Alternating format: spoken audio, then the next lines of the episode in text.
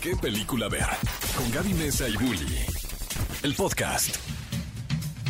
Hey, cinéfilos, bienvenidos a ¿Qué película ver? Un programa de Cinépolis aquí en Exa FM 104.9. Espero que estén teniendo un maravilloso sábado, que no haya demasiado tráfico si es que van manejando. Y si van manejando, pues les tengo muy buenas noticias porque acaba de empezar el mejor programa de cine en la radio. Para todos aquellos que no solamente sean extremadamente fanáticos del cine, sino con que les gusten las películas, con que les gusten los actores. Y el chisme. El chisme también, chisme. las noticias están en este momento en la estación correcta. No le cambien porque les vamos a contar todo lo más interesante que ha ocurrido en este mundo del entretenimiento en la última semana. Y como siempre, yo estoy muy feliz porque en esta cabina me acompaña mi queridísimo Bully. La felicidad es mía porque ya te tenemos de vuelta. Qué gusto tenerte en el programa. Bueno, muchas hoy. vacaciones en el No. Caribe, llamado Hermosillo, Sonora.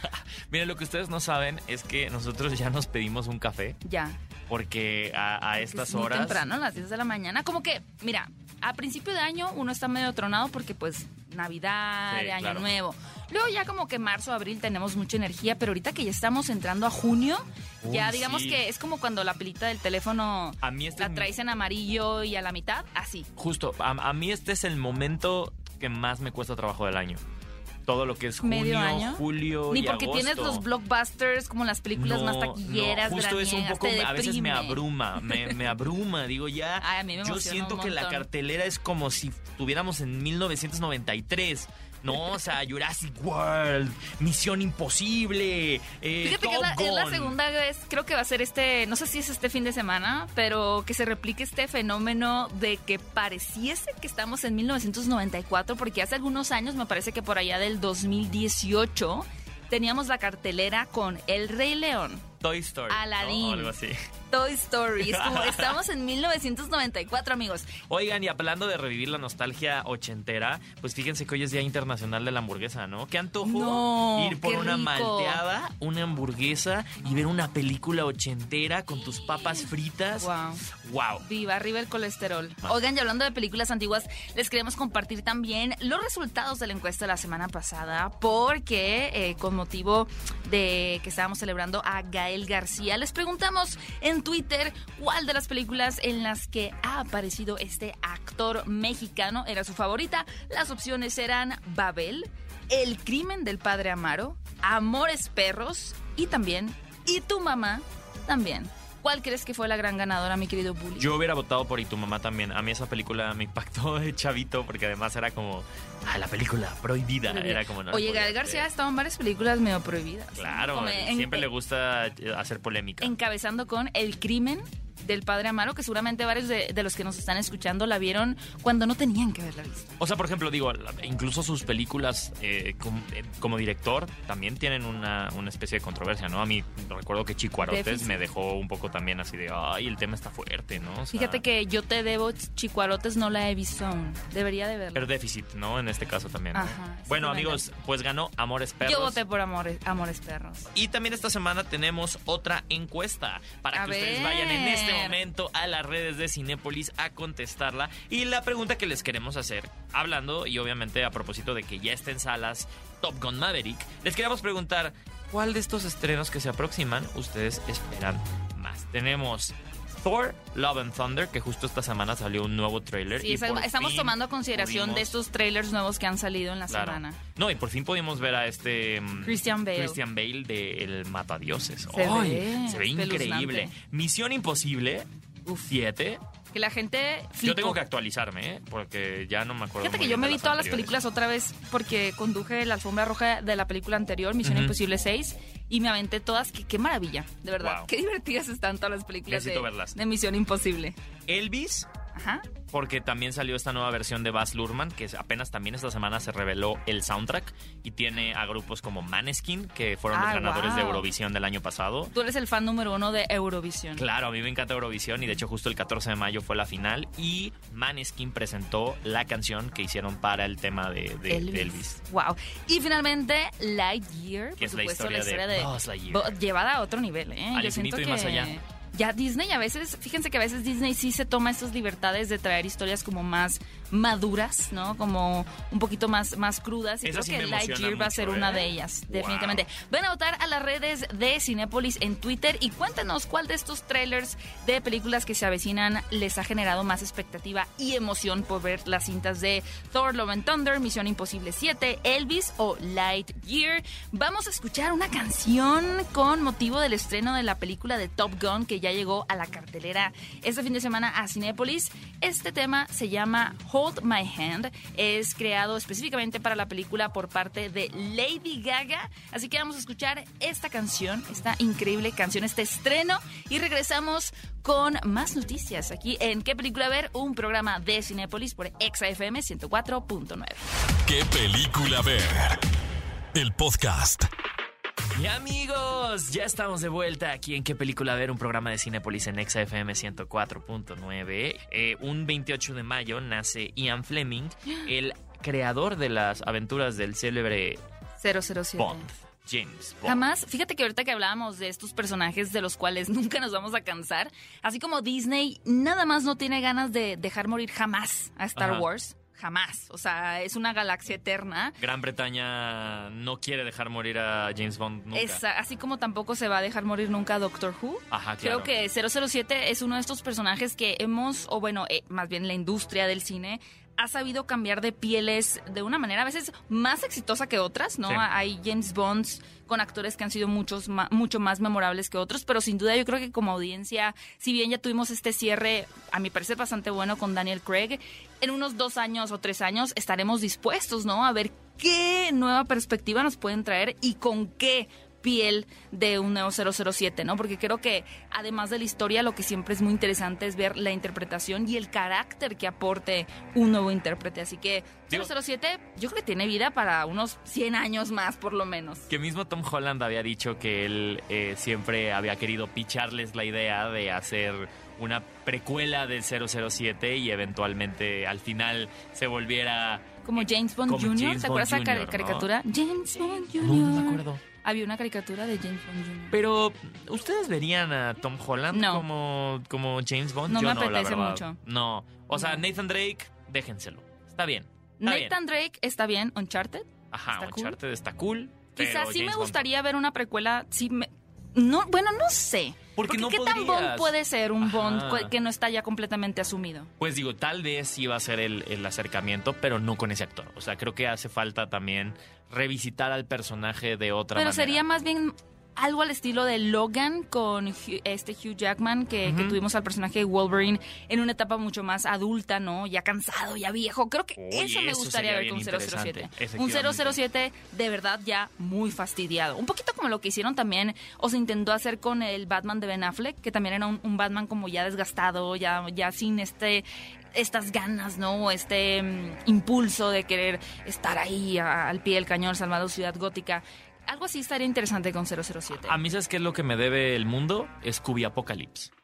Es una serie de cómics en donde... Scooby-Doo? en- sí, de Scooby-Doo, pero en donde en verdad sucede un apocalipsis y donde en verdad hay monstruos. Entonces ves a estos personajes en un escenario real, huyendo y conociéndose y armando misterio a la orden, pero a Te obligados. confieso algo, fuera de las películas de Zombieland, nunca he sido tan fan de los zombies. A mí me encanta. Bueno, Zombieland, Guerra Mundial Z, Ajá. con Brad Y Pitt. Shaun of the Dead. No. Y. mm, Ay, se me olvidó Tren a Busan. Tren a Busan. Y Tren Ah, a qué Busan. Ese es mi top Tren a 3 Busan, ¿eh? de películas de zombies. Oigan amigos, y también celebrando eh, el día de hoy, yo sí tengo que decir, una reinota cumpleaños, nuestra queridísima Kylie Minogue, la de get you out of my head. Qué- qué Amamos a. Kylie Minogue. Amamos a Kylie Minogue y hubiera cumplido años, eh, también nuestro queridísimo Cameron Boyce, cumpliría 23 años, que lamentablemente Wow. falleció hace unos años. Pero amigos, eso es un poquito de las efemérides y pues como habíamos visto en las noticias, ¿no? O sea, salió el tráiler de Misión Imposible 7, lo cual nos dejó muy impactados. Todos sabemos que esta saga, o para la gente que no sepa ahí en casa, Tom Cruise es de las eh, últimas estrellas de Hollywood que hace prácticamente todos sus eh, Stunts, acrobacias. stunts, acrobacias y peripecias peligrosas que normalmente las haría un actor, otro, Yo no sé un cómo suplente, sobrevive, ¿no? Porque justamente creo que en Misión Imposible 6 Se es lastimó, cuando se él se fracturó. aventó, se aventó de un helicóptero y si ustedes ven la escena es real, o sea, es Sí. Tom Cruise aventándose de- del helicóptero y yo creo que es como estas películas que vemos ahora, tipo John Wick, ¿no? Ajá. Que se avientan y se tiran y los golpean y dices, ay, ¿cómo va a sobrevivir? Creo que así Tom Cruise tiene como siete vidas también como gato y, Ah, y ha claro, sobrevivido pero él en la vida a- real. a mucha adrenalina en sus filmaciones. No sé si fue en las 6 o en las 7 que igual saltó de un edificio a otro y se esguinzó un pie. O sea que tuvieron que parar las, tra- la- las grabaciones porque Creo que sí esa fue en las. 5. Sí, sí, me recuerdo, tienes toda la razón. Y ahora en este tráiler, a mí algo que me impresionó es esta última toma que tiene, en donde él se avienta de un, de un Precipicio. risco. ¿no? En moto, y ves que trae un, un- un paracaídas, ¿no? Entonces decir, ¿él hizo esta? Seguro que sí. Estoy seguro que sí. O sea, es, me, me encantaba, incluso tenemos esta entrevista, ¿no? En Cinépolis, ¿no? Que le hizo, que le hizo Karen en la alfombra roja de Top Gun Maverick, ¿no? Que decía, es que ¿qué es lo más emocionante? Dices, que hacer las escenas de acción. Pero imagínate vivir tan al límite ya. Porque uno, por ejemplo, ahorita te, te subes a un tope y sientes adrenalina, ¿no? En el Ah, sí, no, no, no, a ver, o sea. nuestro, nuestro, ¿cómo se puede decir? Nuestros parámetros de la adrenalina. O sea, en el avión hay turbulencias y chiquita y ¡ay! ¿Cuánta adrenalina? Eso es nuestro, nuestra dosis de adrenalina es bastante, necesitamos poquita para estar así como que, uy, ¿no? En, un No, día, a una los dosis. adictos a la adrenalina. Pero Tom Cruise es un adicto. Ah, Por ejemplo, ahí tenemos a Juan Pazurita que se tira cada cinco minutos del avión. Claro, y, uno, y tú ves a sus invitados y se quieren morir de tirarse del avión. Para él ya es algo tan cotidiano. Claro. Yo digo, el nivel de Tom Cruise, se avienta de avión, brinca de edificios a Yo sí otros, soy un a pilotea sus aviones. ¿eh? Necesitas ya como una como el café por las mañanas, hacer algo tan extremo, cada vez más extremo para poder cumplir tu cuota de adrenalina. Eso debe voy- ser un reto. Yo ya voy seis veces tiradas del avión. ¿Qué? Sí, o sea, de hecho, ah, en un punto quería ya empezar a meterme a sacar mi licencia para poderme tirar del avión. Como diría Gwen Stefani, gente. What are you waiting for? ¿Qué estás esperando? Tienes Es que, sacar tu licencia. Uno va creciendo y le empieza ya a dar más miedo. Pero luego ve a Tom Cruise y dice, "No manches, este hombre, ¿a qué edad? Debería ser al haciendo eso?" revés, ¿no lo crees? O sea, tienes toda la razón porque te vas volviendo más consciente de las Todo lo que implicaciones puedes perder. cualquier cosa, incluso si te un esguince o la rodilla o dices, híjole, esto me va a impedir hacer muchas actividades de, de chico como que no te importa, pero creo que debería de ser esta método Tom Cruise en el que al revés, a veces como vamos desencantándonos de la vida y lo que nos ofrece, redescubrir, ¿no? Todo lo que podemos experimentar y, y tomar Claro. estas nuevas experiencias, ¿no? Así que, pues mira, yo no sé qué voy a hacer para subir mi, subir mi adrenalina. Voy a pensar a ver si tú me, si me pueden dar ideas también aquí en, en redes sociales con el hashtag qué película ver. Y también cuéntanos ustedes qué tan adictos son, así como Tom Cruise, a la adrenalina. ¿Cuáles son las actividades como más extremas que, que hacen ustedes en sus, en sus vidas? Quedamos en contarles el chismecito ¿Qué de pasó? Imagínate ir al cine. Yo les voy a contar una anécdota que me pasó antes de, de pasar al tema de Tom Cruise. Em, una vez estaba en Los Ángeles y, y al cine. Entonces había unas maquinitas para comprar tus boletos. Llego a la maquinita y digo, ah, pues a ver cómo funciona, y medio descifrando eh, la logística. Se para un señor al lado mío con un niño y me dice, ¿sabes cómo funciona la máquina? Volteo y es Adam Sandler. No, man. Neta. Y yo, ah, así, ¿no? Yo haciéndome la que, la muy cool, la que no me emocioné. Y yo, ah, sí, creo que hay que poner aquí, lo acá la tarjeta. Ah, ok, gracias. Y yo, pero Adam Sandler es Adam Sandler en la vida real. O sea, ustedes imagínense en ese momento Adam Sandler, no cierren los ojos. Ya no voy a ese consejo de que cierren los ojos No, porque no, sé no, que porque- muchos van manejando. Pero estos, ya sabes, shorts como de básquetbol, Baggies. su, play- su camisa baggy también así Enorme. aguada. Adam Sandler. Y yo de que, no, no, no lo voy a molestar. Viene con sus hijos. Es Claro, cuando uno claro, claro. pone una línea. Si él hubiera ido solo, quizá le diría, ah, no sé, Mr. Sandler, I'm a fan, soy fan de su trabajo. ajá. Pero dices, va con, va con niños. Viene a pasar un buen momento al cine. No lo voy a fanear. Normalito. Y aparte el cine estaba solo, nadie se le acercaba, que creo que también en Estados Unidos a veces son como muy respetuosos, ¿no? Aquí en México somos muy fans. No, sí hay que... Es que... hay o sea, aquí ves a Eduardo Capetillo y te le das encima. Bueno, a mí, a mí me pasó, ahora que fui a Guadalajara, venían yo en el avión con The Strokes. Wow. Tocaron en México y pues fue como... Y no los faneaste. Pues no, o sea, porque pues es lo Pero ahí sí se prestaba. En medio avión venía faneándolos. Bueno. O sea, medio avión venía... ¡ay!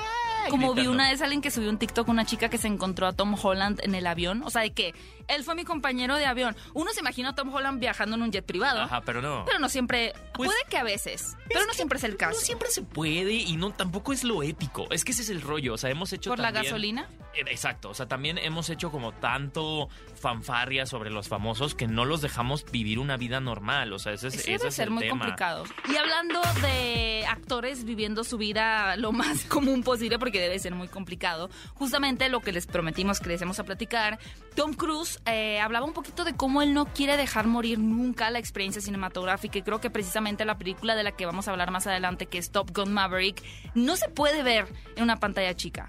Si tienen la oportunidad de ver en una pantalla grande, es la forma en la que su creador, Tom Cruise, pues, pues la pensó, la ideó. Y para él el mantener esta experiencia de ver las historias en una pantalla gigantesca sigue siendo algo de vital importancia. Y por eso cuando le preguntaron si alguna vez le gustaría participar en un proyecto de streaming, ya saben, estas películas y series que vemos en pantalla chica, él dijo que no, que realmente para él es demasiado importante el cine. Y cuenta que él va al cine muy cotidianamente, no le gusta tanto ver las películas en su casa, por lo cual pues se pone una gorra, se pone sus lentes y se mete, ¿no? Normal, como un espectador promedio, a ver las películas en las salas de cine. No sé qué tanto, igual y ese disfrazito está un poquito más elaborado y se pone algún bigotito, porque incluso con gorra, a ti por ejemplo, Bully. Ajá. ¿Tú te has puesto una gorra y cubrebocas y no te han reconocido en la calle? Es ya muy difícil que te reconozcan, ¿Sí? yo siento, con el cubrebocas. O sea, no, yo he que visto ser, por que te han reconocido varias personas con el cubrebocas. O sea, sí, pero porque traigo el pelo ya de color. ¿Cuál es la posibilidad de que un hombre que se parece a Bully traiga el mismo color de cabello? No, ese. Bueno, tú por el color de pelo, pero a mí sí me ha tocado que reconozcan a gente que trae gorra y cubrebocas y que tú dices, no se le ven más que los ojos, como Ajá. ubicas esta escena en Space Jam donde el marcianito está en el partido de básquetbol y está disfrazado con una gabardina y solo se le ven los ojos. Ah, claro. Literal. Siento que hay famosos que solo se le ven los ojos y la gente lo reconoce. O puedes hacer, o puedes hacer lo obvio, o sea, digo, este Tom, bueno, no, Andrew Garfield y Tobey Maguire se fueron Ah, sí, de con máscaras de Spider-Man, según yo, y como que, bueno, sí, una hoodie y así, pero... Bueno, pero ese era un evento, pero Tom Cruise se va... No, pero se fueron a, a ver la película, o Sí, sea, sí, sí, con la gente, Sí, por normal. eso, pero me refiero, es más fácil ahí camuflajearse porque hay mucha gente que iba de Spider-Man. Pero si tú eres Tom Cruise y te vas a ir a ver el fin de semana Jurassic World, Ajá.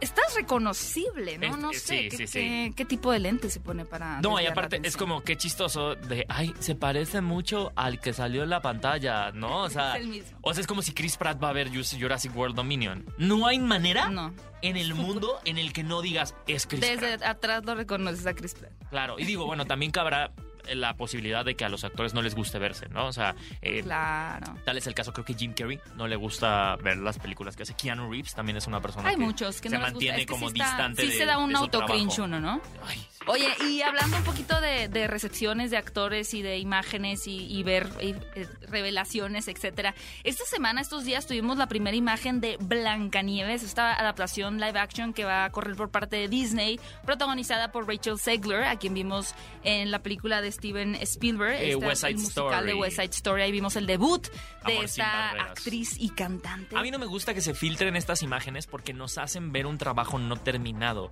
O sea, Claro, por ejemplo, de la vemos, Sirenita también se filtró una imagen bien rara. vemos, vemos a, a Rachel Zegler con este vestido y nosotros no sabemos si a lo mejor el vestido está incompleto.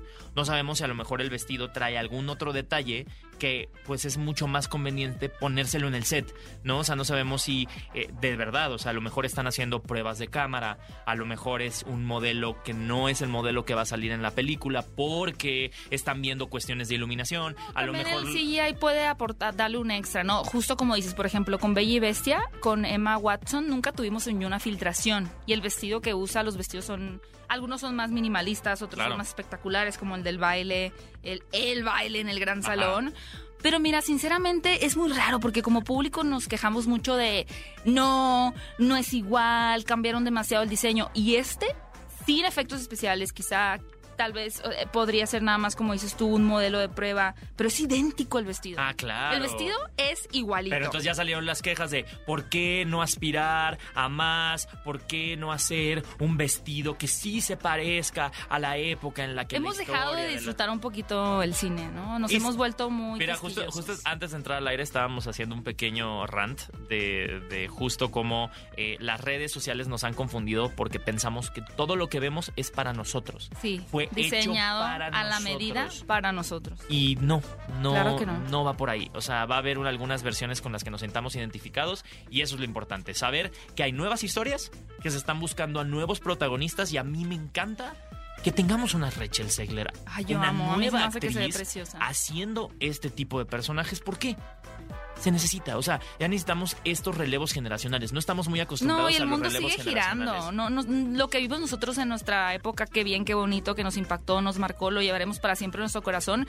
Pero démosle el espacio a nuevas generaciones. Así como Iwan McGregor dijo que para él fue muy hiriente cuando se lanzaron las precuelas de Star Wars porque la crítica las destrozó. Pero ahora que él regresa con la serie de Obi-Wan, dice: Es que yo realmente tuve que haber puesto mi atención en el público que realmente importaba, que eran los niños. Y los Sí. niños sí disfrutaban las precuelas de Star Wars. Así que, por favor, hay que darle espacio a nuevas generaciones. Seguramente ellos iban a disfrutar mucho de esas adaptaciones y pues en medida que podamos, nosotros también hay que disfrutar de estas historias.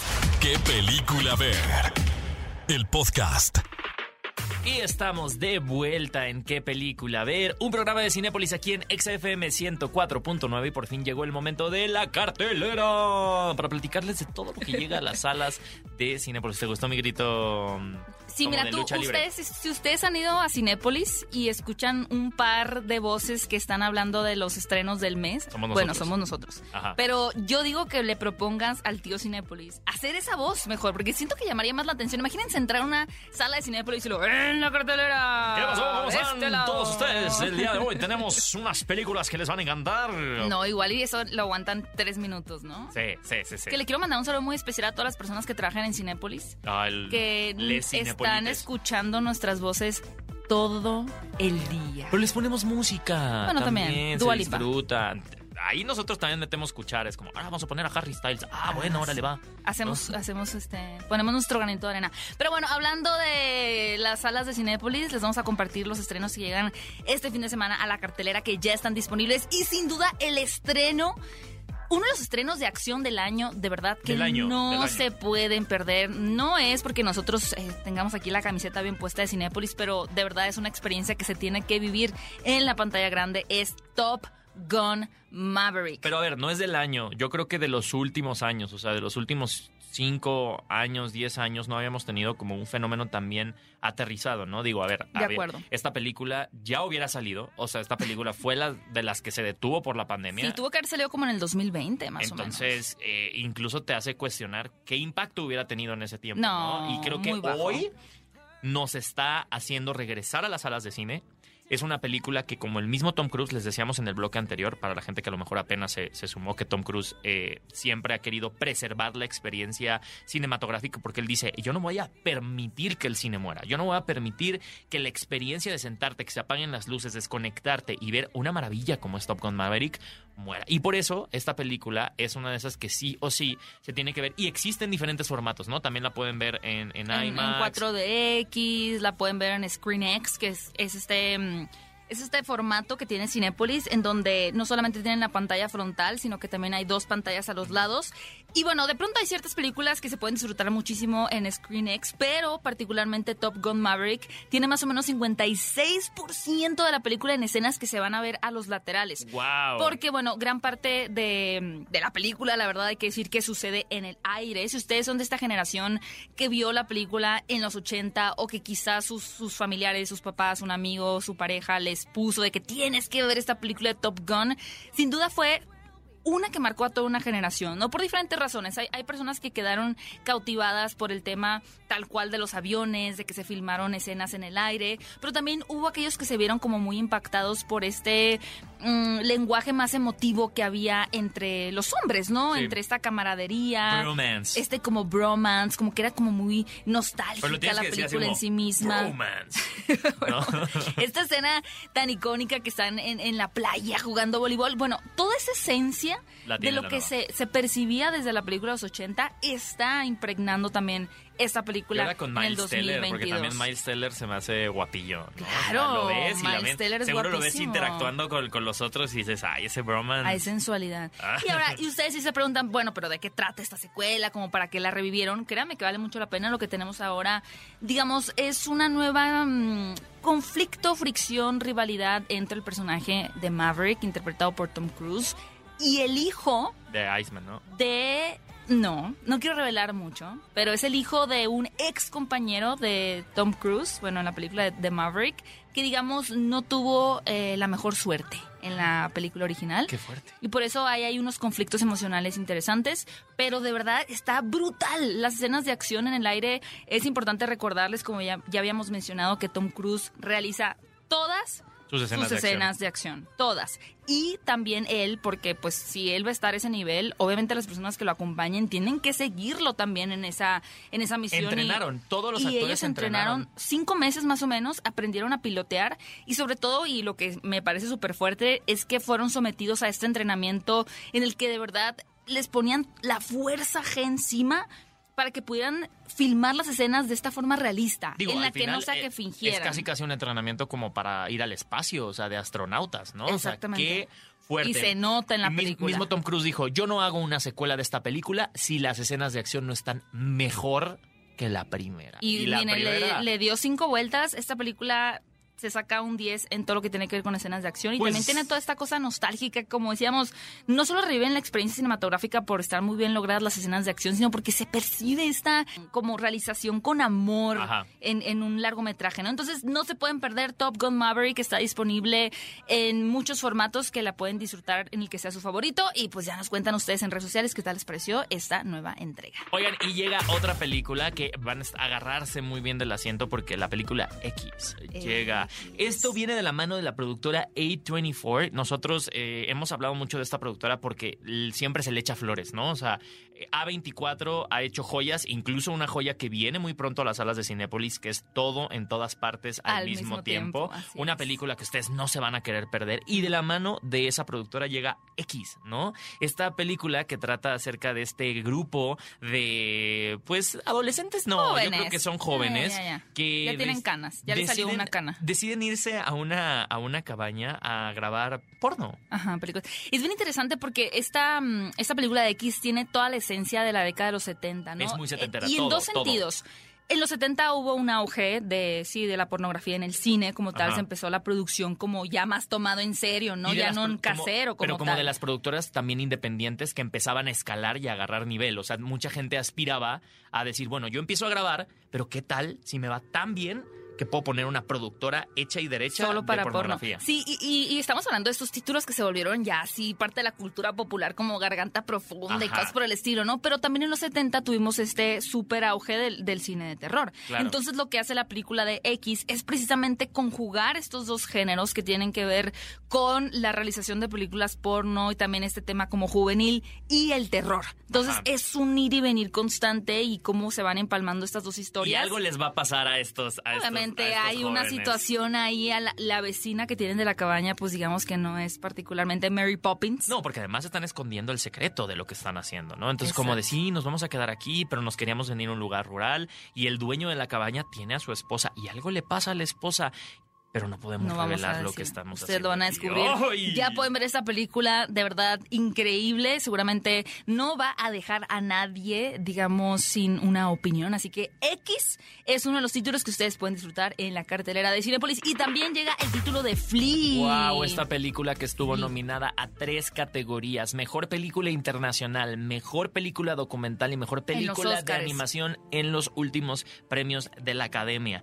Una película transgresora, una película que está creada basándose en las grabaciones documentales que hizo el director. El director eh, se llama eh, Jonas Poher Rasmussen, que de hecho lo vamos a tener aquí hablando acerca de la película. Le hice una, una entrevista que la vamos a escuchar ahorita en un ratito más. Y él entrevistó a su amigo de la infancia que conoció a los 15 años llamado Amin. Y Amin, eh, pues en este caso cuando él lo conoció, pues Amin le dijo, no, ¿sabes qué? Es que yo soy, eh, yo vengo de otro país, yo vengo de Afganistán eh, y pues, toda mi familia está muerta, ¿no? Y entonces una historia como de refugiado, ¿no? Pero conforme fue pasando el tiempo y su amistad se fue consolidando, Amin le empezó a revelar lo que en verdad sucedió en una época muy dura. Eh, y sobre todo también eh, la, el, el paso de Amin para descubrir su propia identidad y, y él en, en un punto eh, aceptarse como una persona homosexual, ¿no? Entonces, y siendo un, una persona, eh, un refugiado, Refugiado, ¿no? O sea, sí. y todo esto está grabado en. eh, eh, él, haz de cuenta que tomó estas grabaciones de audio y video, pero para preservar el anonimato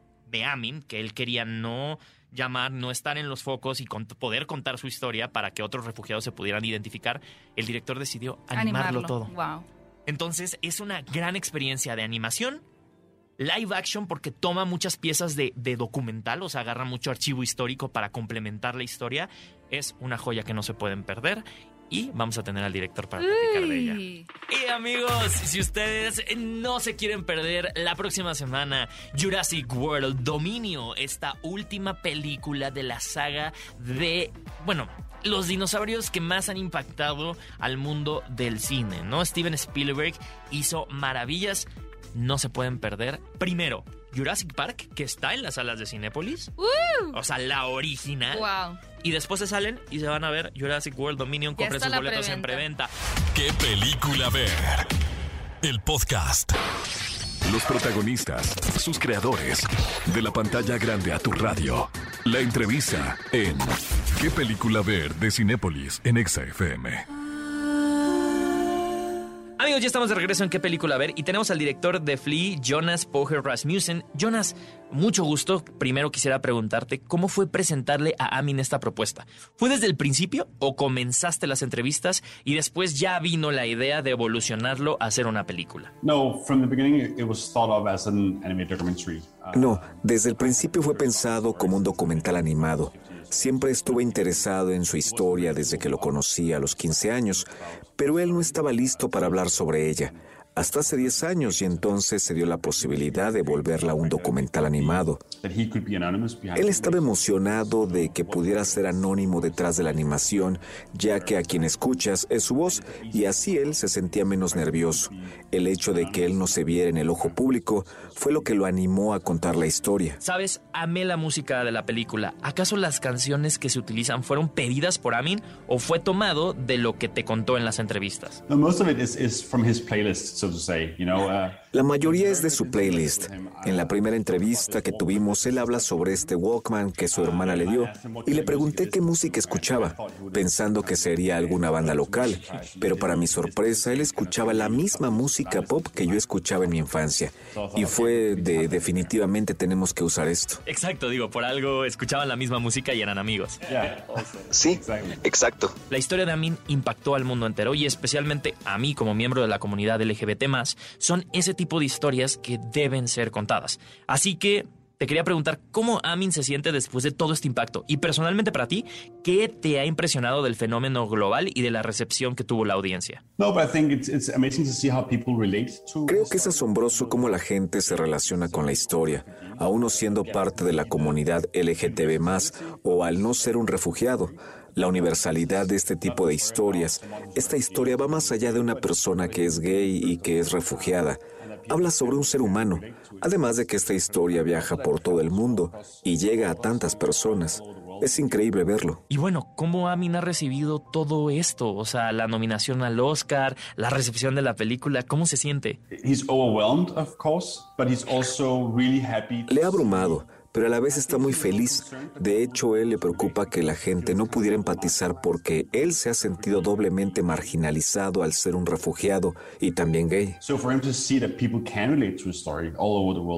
Así que al ver que la gente sí se relaciona es asombroso. Además, para poder dar esta historia al mundo donde hay tantas personas con diferentes historias, aporta porque normalmente en estos temas hay muchos claroscuros o la gente siente que es catalogada solo como refugiada, pero agregar más historias eso es de lo que él se siente agradecido. Muchísimas gracias por tu tiempo y amigos, seguimos en qué película ver. ¿Qué película ver? El podcast ha llegado el momento de darles nuestra recomendación de la semana, porque sabemos que a veces pueden pasar horas y horas a acabarse su comida, porque se sientan a veces con su platito caliente a ver una película, pero no saben qué ver y ya se les enfrió y no tienen idea de cuál puede ser una buena opción para ustedes. Así que el día de hoy, con motivo del próximo estreno de Jurassic World Dominio, que va a ser el cierre de la trilogía, de esta nueva trilogía de dinosaurios producida también por Steven Spielberg, pues claro que sí, hay que recordar calentando motores. los hay orígenes. Que, hay que calentar motores. Y les queremos recomendar, porque está disponible en Cinepolis Click, la primera película de Jurassic World, que fue este regreso, este reimaginario de Jurassic Park, ¿no? Porque como saben en la trilogía de Jurassic Park era un experimento que obviamente se sale de control y con esta nueva entrega dicen, ok, ¿qué pasaría si hacemos un parque de diversiones, porque ya tenemos aquí a los dinosaurios, en donde el público con este nuevo avance tecnológico pueda venir y disfrutar de los bonitos experimentos gigantescos? Obviamente esa es una pésima idea. Pésima. No sé a quién se le ocurrió, pero como concepto Pero es para que que, todo, nosotros todo veamos en la el película, universo de Jurassic Park y Jurassic World es una, pésima idea. Minuto uno. Ajá. Minuto uno fue una mala idea. Pero me parece bien interesante esta forma de reimaginar cómo se podría continuar una historia de Jurassic Park, ¿no? Porque obviamente, pues a menos de que ya te pongas muy experimental y enfrentes a un dinosaurio como en Godzilla contra Kong y quieres llevar una narrativa un poquito más creíble, pues ya habíamos experimentado un poquito este, este espacio con, con tonos de terror en la trilogía original de Jurassic Park, pero me gusta la idea de crear como un paso más adelante, ¿no? ¿Qué harían los humanos si tuvieran a su disposición a estas criaturas, si las hubieran traído de vuelta al presente? Que digo, no es spoiler porque todos sabemos que en algún momento va a haber caos en esta En película. todo mundo alguien, en algún punto alguien va, a morir, va ajá. a morir. Pero lo que me fascina es cuando, cuando ya está la escena del caos y están la gente como con, en- con sus cafés Sí. corriendo y no tirando la bebida, ¿no? Así de que, ah, sí, están los dinosaurios atacan. Y, y yo siento que hay una, hay una magia caótica en esta película Mm, sí. de cuando ves que todo se des- destrampa, Sobre ¿no? todo en un lugar donde aparentemente, Hay como especie de. Disneyland, debería todo estar dentro del margen del control, ¿no? Dices, no se puede descontrolar. Y creo que hay que resaltar la, la- el performance de Bryce Dallas Howard, ¿no? Porque me parece que logra muy bien presentar a esta mujer que es como toda recta, ¿no? Y, y- y- y- y creo que hay algo muy valioso, digo, no para no darles spoilers de Jurassic World Dominio, pero, pero creo que es el arco que más rescato. ¿No? Completamente de acuerdo. Es un, es un arco que, que el, que el personaje va de A a C de una manera muy bien, muy bien hecha. Y creo que vale la pena revisitar la película de Jurassic World, la primerita del 2015, para ver el- cómo vemos a Bryce Dallas Howard. Y ahora que la vean en Jurassic World Dominio van a decir, Sí. Se qué cambió. buena es, qué buena es esta Y es actriz". una gran Scream Queen. Sí, Grita claro. muy cool. O sea, sí Grita se ve muy cool. asustada. Vayan a ver esta película en Cinepolis Click. Es nuestra recomendación. Y queremos recordarles que el próximo miércoles tenemos un súper invitado en nuestro podcast. de Ah, qué si a ustedes les gusta, a nos- ya vieron que a nosotros nos encanta el chisme, pero vamos a tener un chismoso de honor. Un experto. Cheese Millennial, este Pablo Chagra va a estar con nosotros platicando y vaya plática que se va a armar. Así que si ustedes quieren saber de dónde se origina el chisme, el chisme no se crea ni se destruye, solo se transforma, tienen que escuchar este podcast. Nos pueden buscar en Spotify y este programa va a estar disponible en su. Así, cuando se acabe, ya está en las plataformas digitales para que vayan, le pongan un corazoncito y pongan este recordatorio para que nos escuchen cada sábado en punto de las 10 a.m. y cada miércoles. Esto fue ¿Qué película ver? Me pueden a mí encontrar en mis redes como arroba Héctor Trejo, Gaby. Y a mí como arroba Gaby Mesa 8. Gracias por escucharnos, cinéfilos y cinéfilas. Y sí, nos escuchamos en un próximo episodio Yeah. de este podcast de ¿Qué película ver? Ve a Cinépolis y utiliza el hashtag qué película ver. Escúchanos en vivo todos los sábados a las 10 de la mañana en Exa FM 104.9.